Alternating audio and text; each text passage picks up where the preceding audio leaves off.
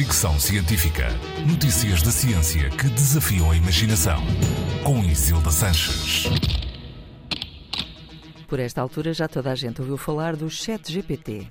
De forma muito sucinta, podemos dizer que é um algoritmo de inteligência artificial que responde a perguntas como se fosse uma pessoa. O ChatGPT foi criado por uma empresa chamada OpenAI, que começou o projeto em 2015 e ficou operacional no final do ano passado.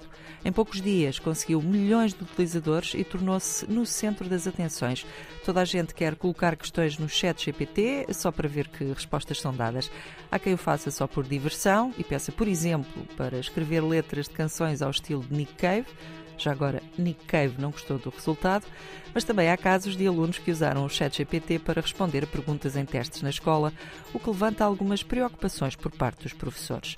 Porque o mundo está a ser assolado por uma verdadeira febre ChatGPT, há uma corrida aos bots de conversação, isto é, aos algoritmos capazes de organizar discurso coerente a partir da informação de que dispõem na internet.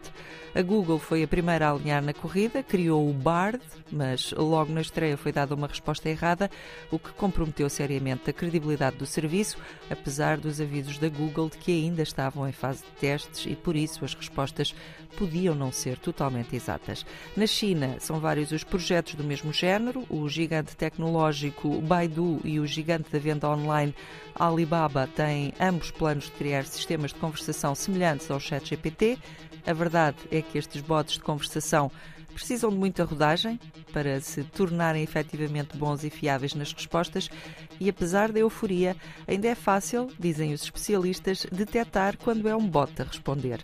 Daqui a algum tempo, à medida que os algoritmos se tornam mais eficientes, a coisa poderá ser diferente, mas para já, a opinião mais ou menos geral é de que o chat GPT tem tendência para alucinar ou viajar na maionese. Já agora, também de acordo com os cientistas, nisto de texto e imagens gerados por uh, inteligência artificial, com o tempo e o aperfeiçoamento dos algoritmos, será mais difícil detectar o texto criado pela inteligência artificial do que as imagens criadas por ela. Fricção científica.